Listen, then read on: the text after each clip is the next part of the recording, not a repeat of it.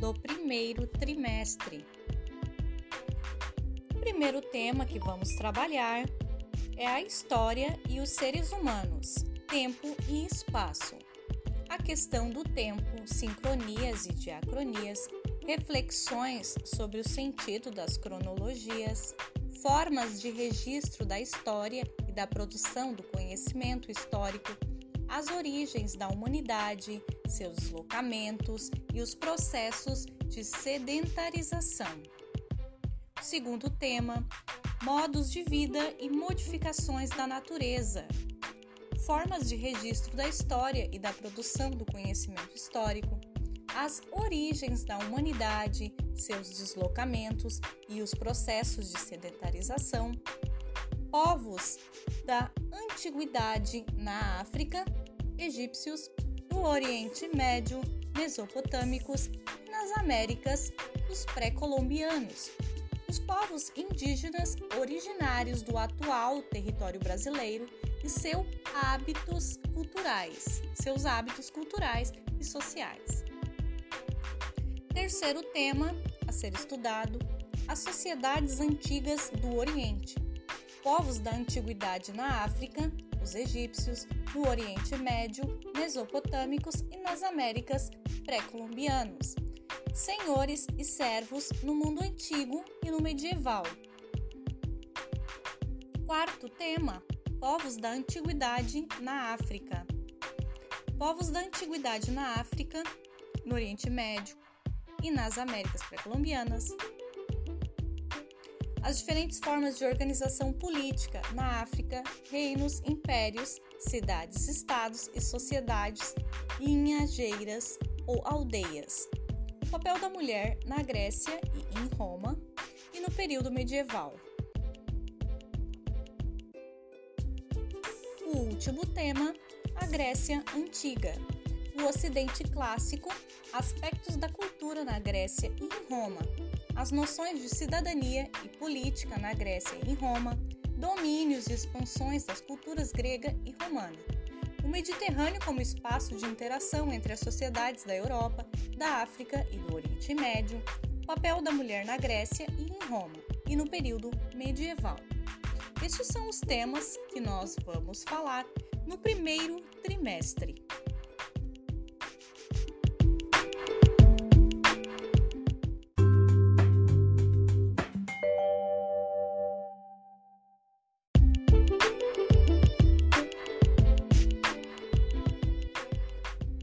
Introdução ao estudo de história.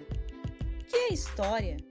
Existem diferentes definições, mas uma das mais aceitas é que a história é uma ciência que busca fornecer explicações sobre as origens das sociedades humanas do presente e do passado e sobre as transformações pelas quais estas sociedades passaram ao longo do tempo. Estudar os acontecimentos do passado nos ajuda a compreender como era a vida das pessoas que vieram antes de nós e a perceber quais costumes e práticas do modo de vida delas mudaram e quais permanecem. Florescano escreve: Ao estudar o passado, sugere uma abertura a outros seres humanos e nos obriga a transportar-nos a outros tempos, a conhecer lugares nunca vistos, a familiarizar-nos com condições de vida diferentes das atuais.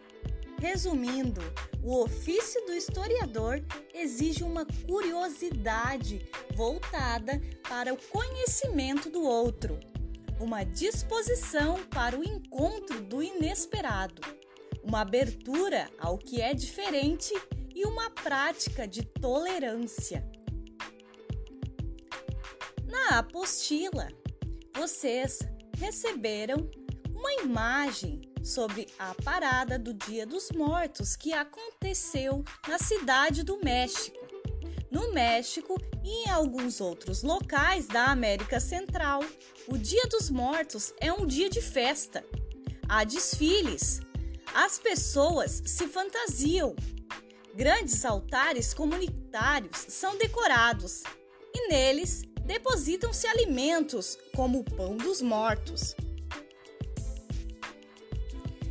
Essa tradição mistura elementos e crenças dos povos nativos da América e dos colonizadores europeus. O estudo da história ajuda a compreender esse evento e a profunda ligação que o povo mexicano tem com ele. O trabalho do historiador. Historiador estuda o passado a partir de perguntas e dúvidas que surgem no presente Suponhamos, por exemplo, que um historiador deseje compreender por que existem mais afrodescendentes no Sudeste e no Nordeste do Brasil do que na região Sul. Para obter uma resposta, ele terá de investigar o tráfico de africanos escravizados para o Brasil e as atividades econômicas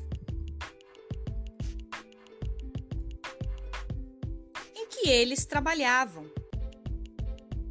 A pergunta que o historiador procurará responder pode estar relacionada a um passado recente ou a um passado bem distante.